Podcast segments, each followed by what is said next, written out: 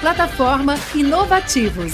Diariamente, lideranças e especialistas de todos os segmentos do mercado abordam temas como gestão, tecnologia, inovação, sustentabilidade, empreendedorismo, negócios e comportamento. Nossa proposta é compartilhar conhecimento com autoridade para você saber as novidades do mercado onde estiver seja por meio do nosso portal, revista digital, newsletter, vídeos, TV, podcast ou pelas nossas redes sociais.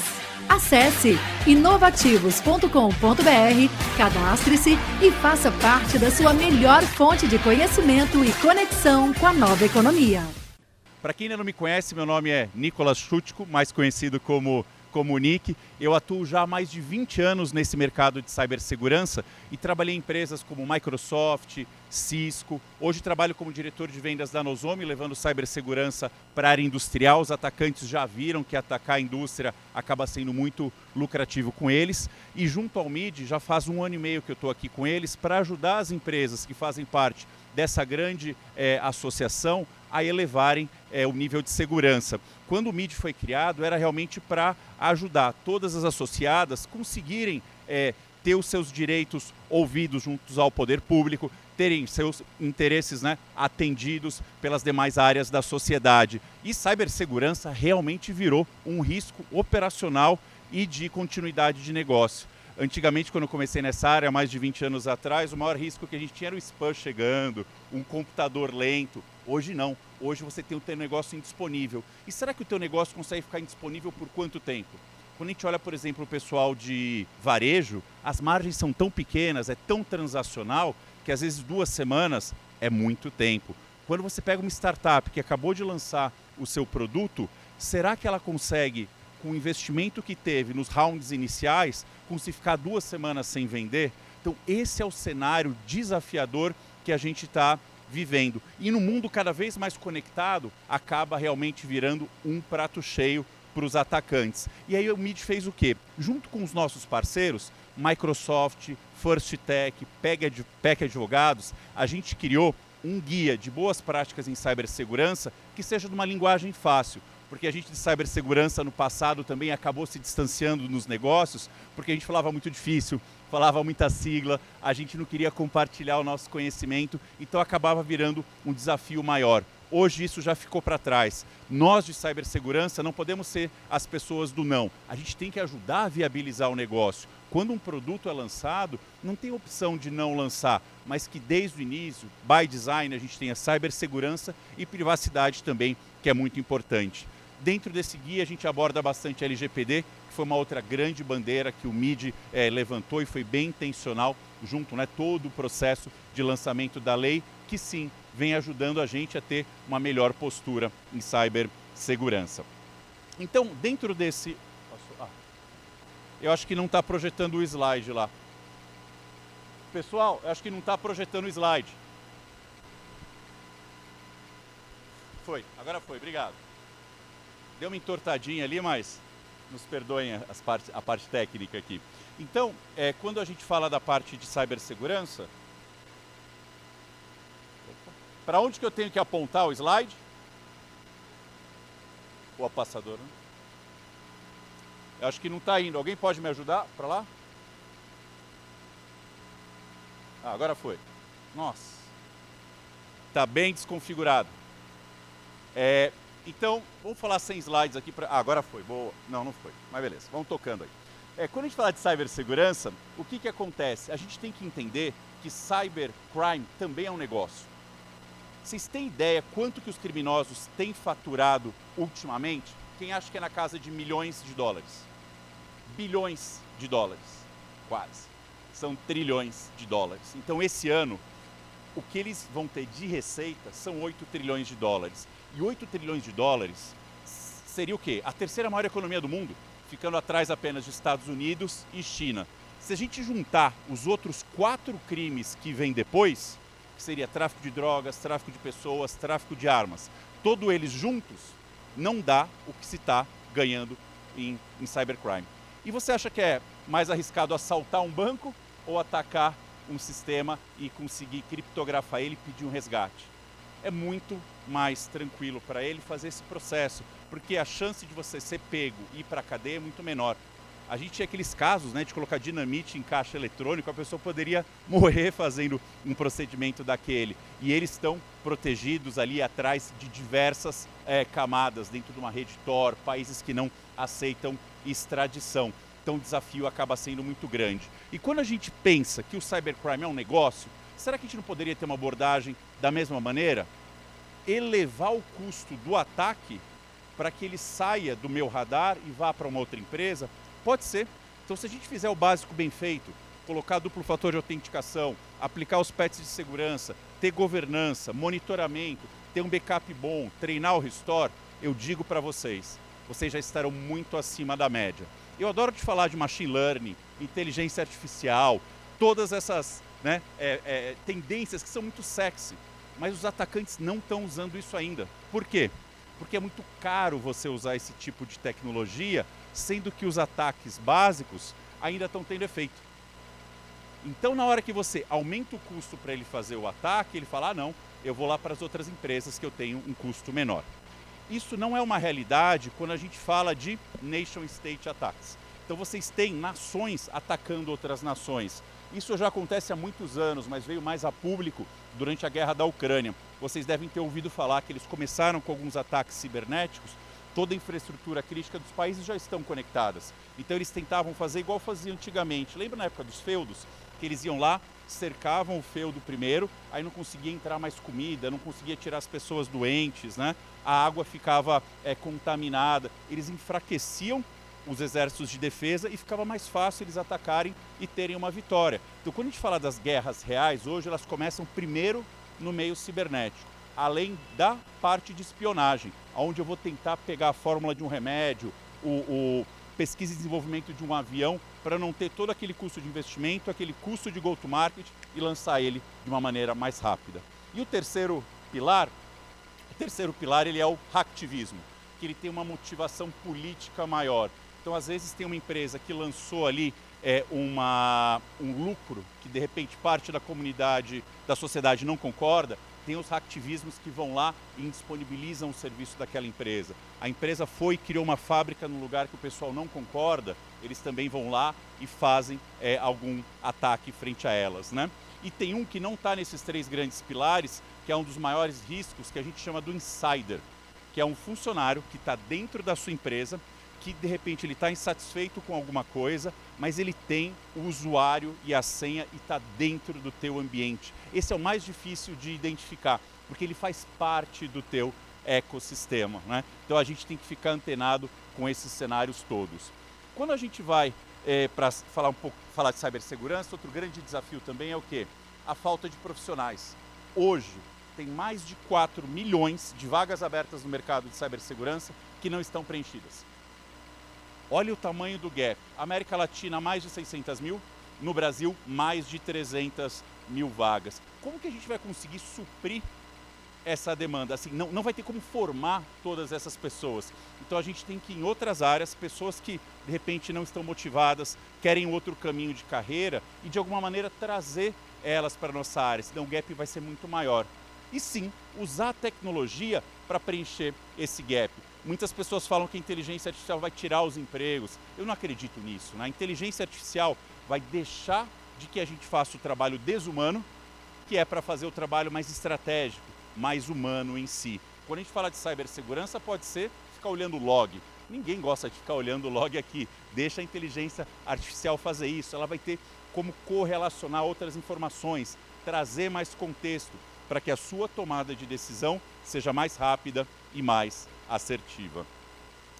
Quando a gente fala de é, cibersegurança, não só ferramentas vão ajudar a gente no, no dia a dia. Ferramentas são importantes, porque a gente tem que ter várias camadas de proteção. Tem que ter controles compensatórios, porque uma das camadas pode falhar, igual na nossa casa, né? De repente a pessoa abriu o portão, mas na hora que chegou na porta tem uma tranca a mais, tem uma câmera monitorando. Ah, daquele primeiro exemplo que eu dei, também funciona, né? Quando você vai andando numa rua, você é o ladrão, você vai atacar a casa que tem o cachorro, a câmera ou a que tem muro baixo e parece que não tem tranca, né? Então quando a gente fala no mundo dos negócios é a, é a mesma coisa. Então quando a gente coloca essas camadas, a gente chama de defesa em profundidade. você vai colocando, né? É, também lembra dos feudos que tinha, né? Você ia indo até chegar nas joias da coroa, no castelo. Então a abordagem de cibersegurança é a mesma. E também tem um conceito que está muito em moda que é o zero trust. Eu não vou confiar em ninguém até que essa pessoa se prove quem ela é. Para identificar o insider que eu falei, que é aquele funcionário que ele foi corrompido ou de repente ele está é, insatisfeito com a empresa, uma análise por comportamento ela é muito adequada. Poxa, esse funcionário nunca ficou baixando tantos dados, esse funcionário nunca ficou logado a essa hora da noite, esse usuário nunca teve um acesso fora do Brasil. De repente ele pode estar facilitando para um grupo, né, para um crime organizado. Então, essas são algumas abordagens que a gente tem que ter no dia a dia. Então, além das ferramentas, tem que ter todo o processo de governança para a gente entender como as soluções estão implementadas e o que a gente tem que fazer para garantir que todas as funcionalidades estão habilitadas. Tem um estudo que eu vi que as tecnologias de ponta que uma empresa tem, em média, só 20% das funcionalidades estão habilitadas. Então você compra lá uma Ferrari, bota né, dentro de casa e só está andando a, a 10 por hora. Né? Pode ser sim porque tem uma estrada ruim, mas você tem que conseguir de alguma maneira melhorar esse processo, melhorar essa governança, para que você possa tirar o melhor do investimento que foi feito. Infelizmente, cibersegurança é visto como um custo ainda. É muito difícil você mostrar um ROI em cibersegurança. A gente fala né, de alguns ataques que aconteceram, do impacto que teve da ação da Bolsa de Valores, de lucro cessante que acabou acontecendo, de multas que tiveram que ser pagas. Mas acredita, em 2023 eu ainda ouço isso? Não, isso nunca vai acontecer comigo. Gente, é impossível, todo mundo vai ser atacado, todo mundo está sendo atacado agora, numa maior escala, numa menor escala, de uma maneira mais severa ou não, mas isso é algo que a gente tem que lidar no nosso dia a dia. Outra coisa interessante que veio ajudar muito, a gente tinha a Lei Carolina Dickman, que ajudou bastante na parte da privacidade, o Marco Civil, quem é da área é, de finanças ou tem ação aberta na Bolsa de Valores, teve regulamentação do Bacen, da CVM. O Brasil, em termos da nossa cultura, a gente nunca foi um, um país muito é, regulamentado. Então acabou deixando meio que aberto, né? Cada um faz o investimento que deve ter, cada um tem o seu processo que deve ter. Mas é muito importante a gente ser intencional nessa mensagem de que esses investimentos devem ser feitos. Gente, não está nada fácil para o nosso lado. A gente está muitos pra, passos atrás. Então, o governo sim tem que é, ajudar a que as empresas façam esse investimento, para pelo menos a gente ficar a par e passo dos atacantes, porque hoje é, a gente está muito atrás. Lembra aquele filme do Leonardo DiCaprio e do Tom Hanks, Prenda-me se for capaz? Não sei se vocês assistiram. É bem aquilo, né? Porque a gente vai lá, é, consegue bloquear de uma determinada maneira, eles já pensam em outra. Eles são muito criativos, eles têm o benefício do ócio, né? Que legal que vocês tiveram de ter tempo para estar nesse evento, mas o nosso dia a dia é muito corrido, a gente, né? tem o, o, final de semana, tem o feriado, tem que respeitar a CLT. Lá eles não fazem nada disso. Então, o ócio deixa eles mais criativos e eles fazem o que quiserem, não tem que seguir as leis. Né? Então, algumas leis para ajudar as empresas a fazerem os investimentos adequados é super importante. Faz sentido até agora? Ótimo. Uma coisa que é interessante que eu notei durante o processo da LGPD, o pessoal colocou muito a parte de privacidade. Os advogados acabaram tomando boa parte dessa pauta. Então no site tem os cookies, os contratos foram revistos, mas o pessoal esqueceu de que lá sim, se você foi atacado, você tem que fazer todo um processo de resposta a incidente. E se você foi atacado, você reportou que foi atacado e não fez o treinamento, não fez os investimentos, a multa é muito mais alta. Eles também entenderam que é impossível não ser atacado. Mas se você fez o treinamento, colocou os processos, tem governança, você tem N atenuantes nesse processo e de repente pode chegar mesmo né, até uma notificação ou até eles apoiarem no que for necessário. Então eu vejo que sim, mais regulamentações são importantes para ajudar o nosso mercado a elevar o nível. Que no final do dia é isso, né? As empresas reduzirem a superfície de ataque, terem mais controles, ferramentas e pessoas para fazer o que é necessário. Quando a gente olha para o futuro, o desafio é muito maior. A gente está falando de uma hiperconectividade. A gente já teve toda a parte da indústria 4.0, transformação digital. A pandemia deixou todo mundo conectado, tendo os acessos é, de fora, remoto. A, a, o perímetro da sua empresa foi para dentro da casa de cada colaborador. E dentro da casa do colaborador, tem os mesmos controles que você tem na empresa? Infelizmente não.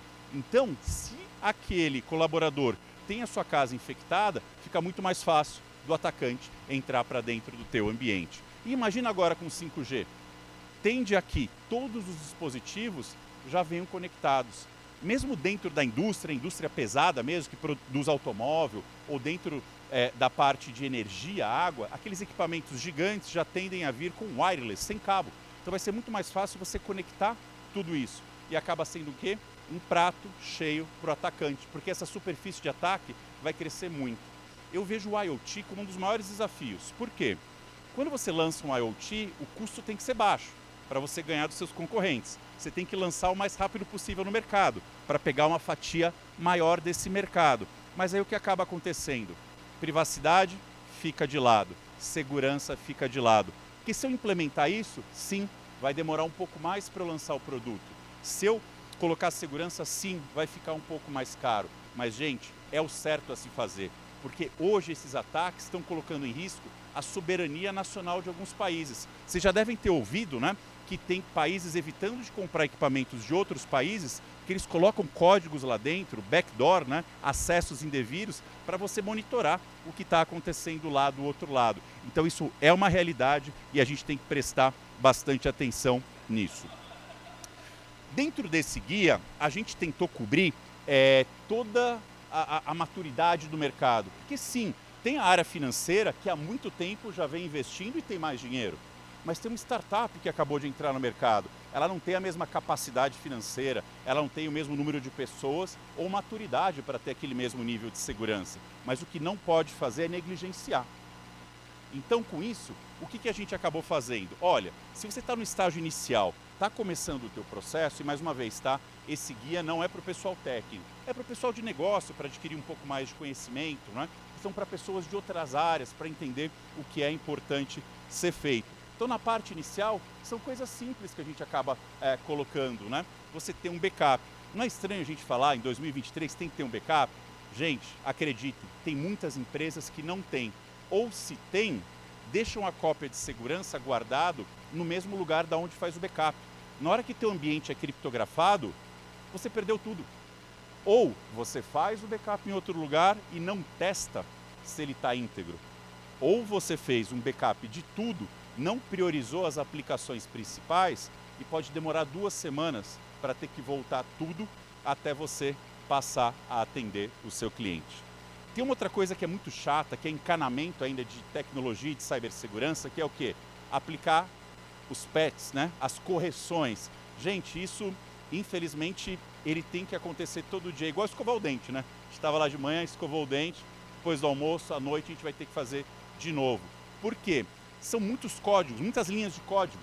Então vão ficar falhas. E quando o fabricante vai lá e fala, olha, eu tenho uma falha aqui, aplica, o atacante já está sabendo também, correto?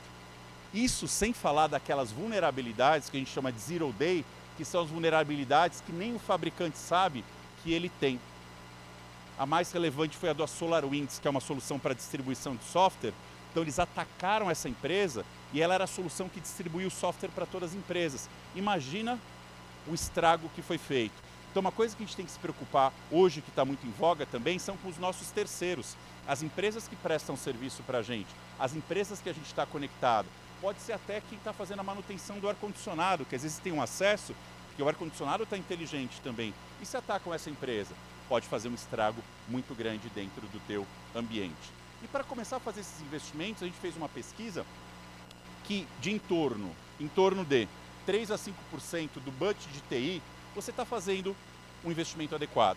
Quando você já passa para um segundo nível, você já começa a ter que fazer alguns testes, a gente chama de penetration test, para testar se a tua aplicação está boa, né? Você já tem que colocar mais algum monitoramento. Opa, aí você já tem que elevar o teu nível de investimento para 5 a 10%. E aí quando você vai né, para o nível que a gente chama de essencial, o perfeito é utópico, né? a gente nunca vai conseguir chegar lá. Isso é um, é um ciclo, né? um jogo infinito que eu, que eu falo. Já no, no, no essencial, a gente tem que investir de 10 a 15% do nosso budget de TI, só para vocês terem uma referência. A gente tomou bastante cuidado ali né, com os nomes das fases para não deixar ninguém chateado, mas realmente tem empresas que estão ainda em baby steps, estão no estágio inicial, tem muita coisa a ser feita. E treinamento, né, gente? Não é só aquele treinamento do phishing, né? Ah, o usuário clicou, vai para um treinamento. Os executivos sabem o que fazer. Um exemplo que eu dou para eles é assim: se aqui, nessa sala que a gente está, tocar o alarme de incêndio, todo mundo sabe o que fazer? Deixa as coisas, vai para a saída de emergência e se encontra no ponto de encontro. E se tiver um ataque que criptografa tudo? Todo mundo sabe o que fazer? Ah, fala com o menino de TI, fala com a menina é, de cibersegurança. Gente, isso não é uma realidade. Porque você sabe se vai ter que contratar um negociador, é um sequestro. Você tem que ganhar tempo. Você sabe qual parceiro que vai te ajudar a, nesse processo de resposta a incidente? Como o presidente vai comunicar com a imprensa? Como que a área de comunicação vai ajudar ele a escolher as palavras certas? Como você vai reportar isso para a NPD? Tudo isso tem que estar tá treinado. Se você vai lá e não treina, na hora que acontece, eu já participei de 30 respostas a incidente. Treme a perna, dá dor de barriga, dá uma suadeira, a pressão é muito grande, né? porque está tudo parado. Não... Mas quando você tem isso documentado, só não adianta. Você não vai conseguir ler isso nessa hora. Então você tem que, além de documentar, exercitar e colocar cenários diferentes. E se a pessoa de segurança estiver incomunicável? E se o presidente não estiver disponível? Com essas variáveis, a gente tem que conseguir executar esse plano da melhor maneira possível. Ah, o insiders. Ah, outra coisa que eu esqueci de falar. O insider ficou claro, né? Terceiros, problemas de configuração. Depois da pandemia, acho que a gente dobrou as horas que a gente trabalha, né? No, no mínimo, né? É, e a área de cibersegurança ficou muito demandada. E com aquele gap de profissionais, está todo mundo realmente no limite. Burnout, assim, você sempre acaba ouvindo um caso ou outro. Ou você está num ambiente que é tão competitivo ou tão tóxico, você não pode chegar e falar assim: eu não sei, eu estou cansado, eu estou exausto porque você tem medo de ser mandado embora, tem medo de represália. E o que, que o pessoal acaba ah, fazendo? Olha, você tem que ir lá e configurar esse produto.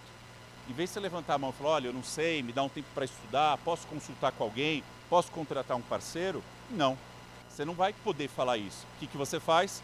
Next, next, finish, bota o produto no ar. E a gente sabe que às vezes não é a melhor prática, tem algumas configurações, né? Quando você vai para a nuvem, é uma responsabilidade compartilhada tem os controles de segurança lá, mas você tem que saber habilitá-los, né? Às vezes já está até contratado dentro do, do seu pacote, mas por falta de conhecimento você sobe isso sem essas configurações. O que acontece no próximo dia? Você acaba sendo atacado, porque lembra, né? É, não é tão pessoal o ataque assim. Esses atacantes estão varrendo a internet a todo tempo.